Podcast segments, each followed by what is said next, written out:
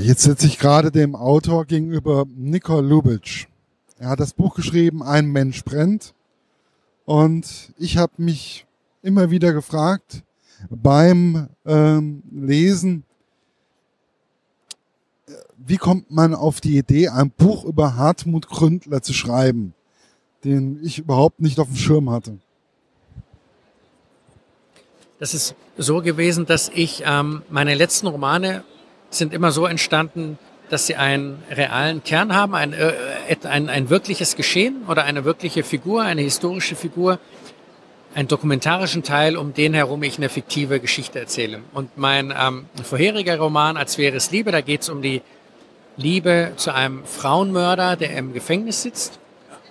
Und diese Frauenmörderfigur ist auch eine reale Figur gewesen, die ich mir als Vorbild genommen habe.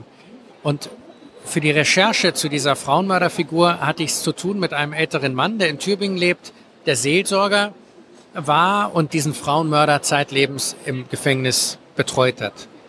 Und nach dem Buch rief mich dieser Mann an und sagte, dass dieser, dieser Frauenmörder, das war der Heinrich Pomerenke, eine, eine, ein Mann in seinem Leben, ein Mensch in seinem Leben war, der ihm eine was Besonderes bedeutet hat. Es gäbe aber noch eine zweite und ist dann nämlich Hartmut Gründler, ob ich von dem schon mal gehört hätte.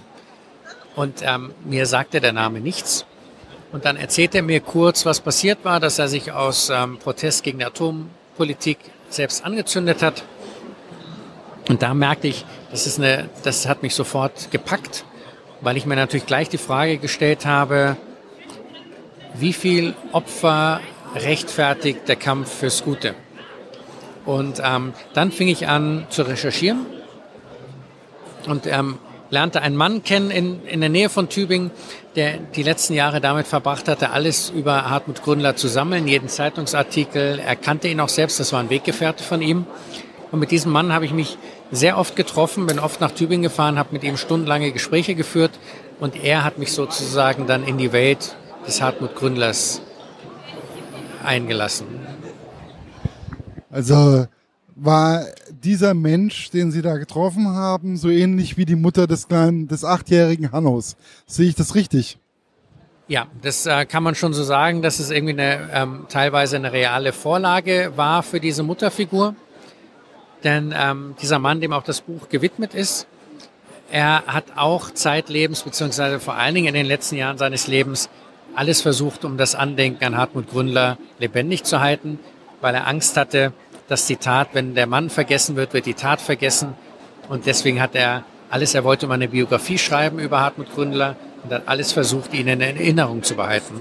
Und insofern ist er dann so ein bisschen eine Vorlage geworden für die Mutterfigur in meinem. Ja, ich habe ja beim, ähm, ich habe als erstes, habe ich dann so überlegt gehabt, welcher Mann zündet sich eigentlich an? Das war so mein Grundgedanke gibt es das überhaupt? Oder gibt es diesen Hartmut Gründler überhaupt?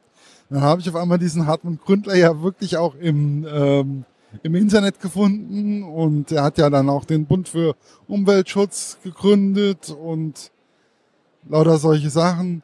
Und deswegen war, ich glaube, da habe ich angefangen, dann die Geschichte enorm richtig an mich ranzulassen. So dass ich den achtjährigen Hanno ähm, verstehen konnte und die Mutter und natürlich auch den Vater von, von Hanno. Ähm, wie ist es eigentlich dazu gekommen, aus der Sicht dieser fiktiven, doch fiktiven Familie zu schreiben? Weil mir relativ schnell klar wurde, also ich wollte von Anfang an einen leichten Ton für die Geschichte weil diese Geschichte eigentlich schon sehr dramatisch und sehr tragisch ist, vor allen Dingen das Ende. Und ich habe mich sehr schwer getan, diesen Ton zu finden und habe ähm, alles Mögliche ausprobiert. Ich musste mal alles Mögliche ausprobieren. Und irgendwann wurde mir klar, ich muss mich ein Stück weit von dieser Figur Hartmut Gründler lösen. Ich muss einen anderen erzählerischen Schwerpunkt finden. Und dann ähm, war mir klar, ich möchte, dann habe ich äh, bei den Recherchen irgendwo gelesen, dass Gründler mal für eine Zeit lang zur Untermiete wohnte bei einer Familie. Und das war quasi der Ausgangspunkt, der mir dieses ganze Denk, diesen ganzen Denkprozess in Gang gesetzt hat. Und so hatte ich dann auf einmal die Idee mit dieser fiktiven Familie, bei der Hartmut Gründer dann einzieht zur Untermiete.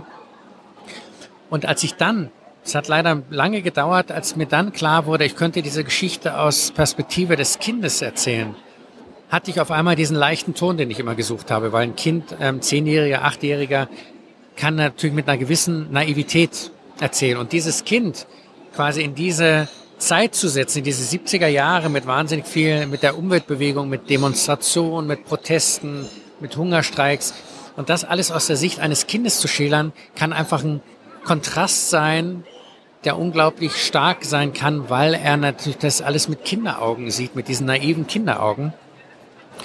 Und so ähm, wurde mir dann aber auch klar, der Schwerpunkt in diesem Roman ist für mich die Familie. Es ist, wenn Sie mich jetzt fragen würden, ein Familienroman und auf keinen Fall ein biografischer Roman, sondern ein Familienroman, in der diese reale Figur Hartmut Gründler Einfluss nimmt und damit auch dieses Familienleben total verändert. Ja, er hat ja die Ernährungsweise der Familie umgestellt ähm, und noch einige andere Dinge mehr. Aber wie schwer war es eigentlich über diese ähm, über diese Person Hartmut Gründler zu recherchieren? Also außer bei diesem Herrn, ähm, der alles über ihn gesammelt hat. Na, es gibt so, dass es gibt schon noch einige Menschen, die äh, Weggefährten sind von Hartmut Gründer, die auch noch leben. Ich habe mit einigen von denen Gespräche geführt, weil es mir immer viel mehr hilft, mit Menschen zu reden, als mich aus quasi Literatur oder Zeitungsartikeln zu inspirieren. Ich finde, bei so Gesprächen manchmal ist es nur einfach irgendein Gedanke, der mir hängen bleibt, aus dem dann irgendeine Szene in diesem Roman entsteht. Ähm, das war das eine. Also insofern gab es diese Menschen, mit denen ich geredet habe. Und andererseits gab es einfach auch aus der damaligen Zeit halt viele Blätt, Flugblätter von Hartmut Gründler, aber auch ähm, Artikel, über ihn, von ihm. Und diese Gemengelage, dieses Gemisch aus beiden hat es mir dann ermöglicht, mir so ein, so ein, so ein Bild zu machen von dieser Figur, obwohl ich ihm natürlich selbst nie begegnet bin. Ja, ich fand das Bild über Hartmut Gründler war ein sehr scharfes Bild, wie auch überhaupt die Familie sehr scharf war. Aber was mich ähm, irgendwo auch fasziniert hat, ähm, war das Verhältnis, was er mit Helmut Schmidt hatte. Es ist ja eine der prägenden Figuren in dem, ähm, in dem Buch, auch Helmut Schmidt, weil er ja immer wieder sich an Helmut Schmidt ja auch gerieben hat. Ähm, ist es schwierig gewesen, auch da Kontakte auch zur SPD meinetwegen auch herzustellen oder die vielleicht auch anwesend, Leute, die auch damals anwesend waren, wo er sich angezündet hat oder im ähm, Kanzleramt oder wie auch immer. Na, was es gab, ähm, es gab im Bundesarchiv diese Briefe aus dem Kanzleramt an, an ähm, Hartmut Gründler. Also Hartmut Gründler hat quasi ans Kanzleramt geschrieben und hat Antworten bekommen. Und diese Briefe sind ja zum Teil auch im Original in dem Buch abgedruckt. Ähm, ich habe ähm, im SPD-Archiv eine Dokumentation gefunden über den Parteitag 1977, also wo alle Protokolle und alle Reden und alles ähm, ähm, protokolliert war. Und das war von dieser Seite das, was mir, was ich für diese Recherchen brauchte. Ich habe quasi aus SPD-Seite niemanden kontaktiert, keine Zeitzeugen, weil für mich Helmut Schmidt in diesem Buch, er taucht, spielt natürlich eine Rolle, aber er spielt ja überhaupt keinerlei aktive Rolle, weil er ja nicht auftaucht. Also er ist quasi immer nur Ansprechpartner, die Figur, an der sich Hartmut reibt, aber indem Hartmut ihm Briefe schreibt, indem Hartmut sich Gedanken über ihn macht, aber Helmut Schmidt selbst taucht er nicht als aktive Figur in diesem Roman auf. Und insofern ähm, brauchte ich auch von dieser Seite nicht allzu viel, weil ähm, das, was von Hartmut es über Helmut Schmidt oder an Helmut Schmidt gab, das habe ich ja auf diesem anderen Weg gefunden, in dem Archiv, das der Herr Hüfler mittlerweile angelegt hat. Ja, es ist ja, ähm, Hartmut Gründler war ja auch so oder so auch ein politischer Mensch prinzipiell. Er hat ja auch Kontakte. Hatte er wirklich auch Kontakte zu, äh, zu den Grünen oder ähm, ist das nur Fikti Fiktion im Buch? Nee, die, die hatte er auch und ähm, Hartmut Gründler war auch einer, der war in dieser Vorläuferbewegung, aus der sich dann die Grünen entstanden haben, da war er auch aktiv. Und er ähm, war auch sozusagen mit diesen Vorläufern, also man kann schon sagen, dass Hartmut auch einer der Vorläufer aus dieser grünen Bewegung war. Das ähm, kann man so sagen. Und er hatte ja dann auch ähm, Briefe, er hatte einen Kontakt zu Petra Kelly, die ja quasi auch noch in diesem ganzen mitspielt. Diese Briefe sind auch Originalbriefe an Petra Kelly. Und ähm, ja, Hartmut ähm, gehörte dazu, das ist nicht fiktiv. Es hat mich schon etwas erstaunt, dass ähm, so jemand doch sehr tiefe Spuren hinterlassen hat, aber ähm, man wahrscheinlich auch durch die RAF, die ja zum selben Zeitpunkt sehr aktiv war, ähm, einfach übersehen hat. Warum haben Sie sich nicht einfach eine Person auch von der RAF genommen? Oder war das für Sie überhaupt, stand das, stand das für Sie überhaupt nicht zur Debatte? Nein, das stand für mich nicht zur Debatte, weil ich grundsätzlich immer ähm, die Charaktere und Figuren interessanter finde, die nicht prominent sind. Ähm, ich mag es mehr, äh, Geschichten zu erzählen, von denen die meisten noch nicht gehört haben. Und das andere ist, ähm, Hartmut Gründler war letztendlich eine Figur, er war, was man heutzutage als Idealisten wahrscheinlich bezeichnen würde und jemand, der sich komplett der Gewalt, gegen Gewalt ausgesprochen hat. Er ist ja aus mehreren Umweltverbänden ausgetreten, als sie anfingen, sich zu radikalisieren. Und ich finde an Hartmut Gründler so interessant, ähm, dass er die Gewalt letztendlich gegen sich selbst gerichtet hat. Also dadurch, dass er sich angezündet hat. Und ich würde mal behaupten, sich anzünden ist die schlimmste Gewalt, die man sich antun kann, der, der schlimmste und schmerzhafteste Selbstmord, den man begehen kann. Und das finde ich wesentlich als Romanfigur wesentlich interessanter für mich als jemand, der quasi Gewalt nach außen richtet, wie Protagonisten der RAF es zum Beispiel getan hätten. Und außerdem über die RAF gibt es schon so wahnsinnig viele Bücher und Filme, das ist in den letzten Jahren rauf und runter erzählt worden. Da war mir klar, dass ähm, das für mich zumindest keine Option ist. Wie war es eigentlich, ähm, über die Mutter des kleinen Hannos zu schreiben, die ja ich fand, ähm, Hartmut Gründler ja schon fast verfallen war. Ähm, wie, wie darf man sich die Entstehung von so einer Figur im, ähm, beim Schreibprozess vorstellen? Es ist bei mir so, ähm, das, was ich vorhin noch mal kurz erwähnt hatte, ich muss einfach wahnsinnig viel ausprobieren. Ich kann mich nicht im Vorfeld schon hinsetzen und so ein theoretisches Figurenkonstrukt erschaffen und denken, der Charakter ist so, der ist so, der ist so und ähm, die setze ich dann da gegeneinander. Bei mir ähm, fängt die Figur wirklich an, mit dem Schreiben zu leben. Also sie entwickelt sich im Schreiben. Und für mich war, was mir über die Mutterfigur klar war, ist, dass sie diese Züge haben sollte, dass sie sich Hartmut in einer Weise nahe fühlt, dass sie ihn unterstützt in seinem Kampf, Wobei es ja auch die ganze Zeit in der Schwebe bleibt, wiefern sie ihm nah ist. Also, dass es eine Liebesbeziehung oder dass sie sich in, in ihn verliebt hat, ist ja an keiner Stelle des Buches irgendwie geklärt. Ist es rein platonisch? Ist es einfach diese Faszination, die von ihm ausgeht? Ist es das, dass es er quasi in ihr Leben etwas reinbringt, das ihr sinnhaft, Sinn, Sinn gibt? Ähm, das bleibt alles offen. Und das ist, ähm, das, was ich am Anfang wusste. Ich möchte nur, dass diese Mutter mit dem Hartmut zusammen ihn im Kampf unterstützt. Viel mehr wusste ich über diese Mutterfigur vor dem Schreiben nicht.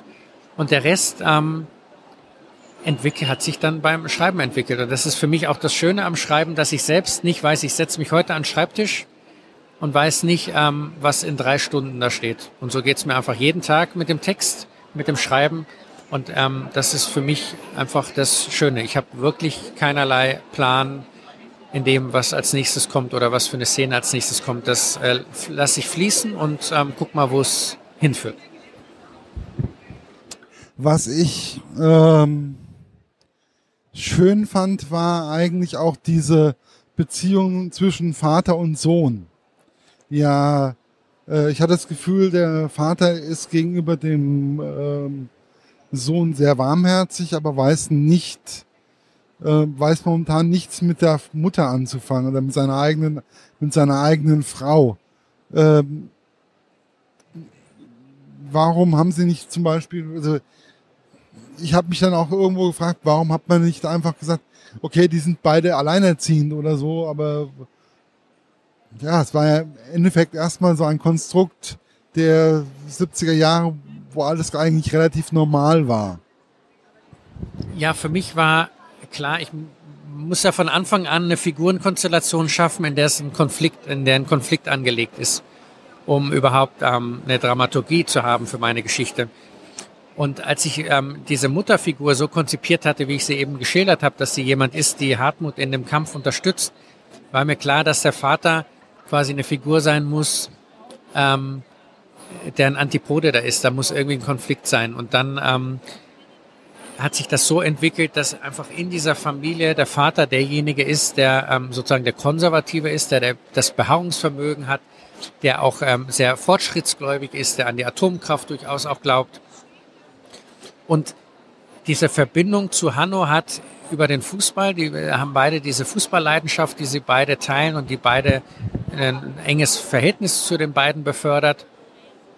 Und in diesem Spannungsfeld lebt dieser Sohn und fängt an ähm, zu merken, dass sich die Eltern immer weiter auseinander leben, was einfach auch dadurch geschieht, dass durch Hartmuts Einzug die Mutter anfängt, sich von dieser Hausfrauenrolle zu emanzipieren.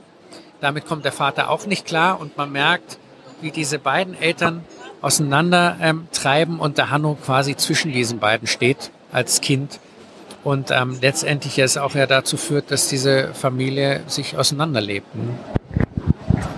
Ne? Es war, ähm, was, was mich verstört hat bei dem Buch, war eine, eine Szene, ähm, und zwar war das die, wo Hanno mit Mutter ähm, bei Hartmut im Krankenhaus sind. Ähm, ich saß da und ich war geschockt ähm, warum so ein, ein, Schocker mehr oder weniger, so einen gefühlvollen Schocker ähm, kurz vor Ende? Dazu muss man sagen, was, was da ja passiert ist, dass ähm, Hartmut hatte sich ja mit Benzin an, äh, übergossen und angezündet. Er ist aber nicht gleich vor Ort gestorben, sondern ist dann auf die Intensivstation gekommen, wo er noch fünf Tage gelebt hat. Und natürlich ist der Anblick eines verbrannten Menschen furchtbar. Ähm, und aber die Mutter fährt dann an dem nächsten Tag ähm, nach Hamburg und nimmt den Sohn mit. Sie nimmt ihn mit ins Krankenhaus, aber sie, ähm, es ist ja quasi keine Absicht der Mutter gewesen, dass der Sohn den Hartmut sieht. Sie geht ja alleine zum Hartmut und der Sohn soll so lange warten. Und der Sohn wartet halt so lange und die Mutter kommt nicht zurück und dann macht er sich selbst auf die Suche nach der Mutter und er hascht dann einen Blick auf Hartmut und als die Mutter das ja merkt, zieht sie ihn sofort weg. Also es war jetzt nicht so, dass die Mutter sozusagen dem Sohn gesagt hat, hier, schau dir mal diese verbrannte Leiche an. Und dieses Schockerlebnis, ähm, das hat sich auch im Schreiben entwickelt, weil ich dachte, was passiert denn? Das ist ja quasi das Trauma, dieses Bild, dieses verbrannten Hartmut dass sich durch, durch, durch das Leben dieses Kindes, ähm, das ist ja auch erzählt aus der Erwachsenenperspektive, der Hanno ist ja mittlerweile über 40, dass ihn ein Leben lang begleitet, weil, ähm, und die Mutter versucht ihm ja hinterher immer noch einzureden, du musst mir versprechen, wenn du dich an Hartmut erinnerst, immer an den richtigen Hartmut, nicht an den verbrannten Hartmut. Was natürlich naiv ist, weil wenn man einmal sowas gesehen hat, das bekommt man nicht mehr aus dem Kopf.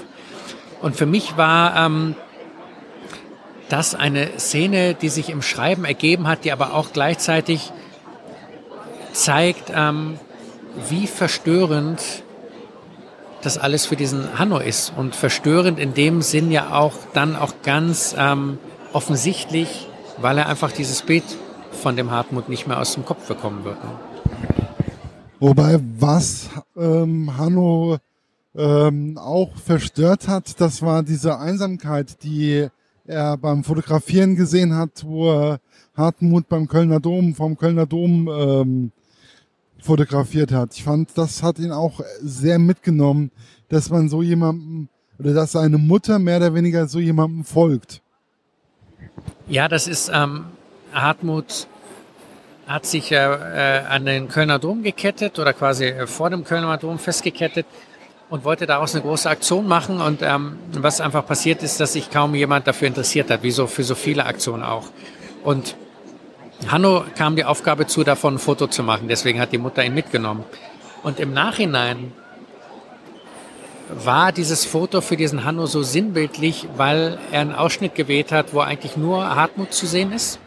Sehr einsam. Und letztendlich hat dieses Foto genau das dokumentiert, diesen einsamen Kampf. Er hat sich immer bemüht, aber hat, Hartmut hat nie die Menschenmassen dazu bewegt, sie ihm zu folgen. Es waren immer nur eine Handvoll von Menschen, die ihm gefolgt sind. Ähm, und dann zu merken, dass die Mutter ihr ganzes Leben diesem einen Mann gewidmet hat, der letztendlich ein Einzelkämpfer war, mehr oder weniger. Und das ist das, was den Hanno dann im Nachhinein so schockiert, weil er sich natürlich fragt, für was das alles? Für diesen einen Mann hatte das, ähm, war das wirklich alles, war das der Sinn des Ganzen? Ähm, und das ist, glaube ich, das, was er dann über dieses eine Foto erkennt und dann alles quasi in Frage stellen muss im Nachhinein.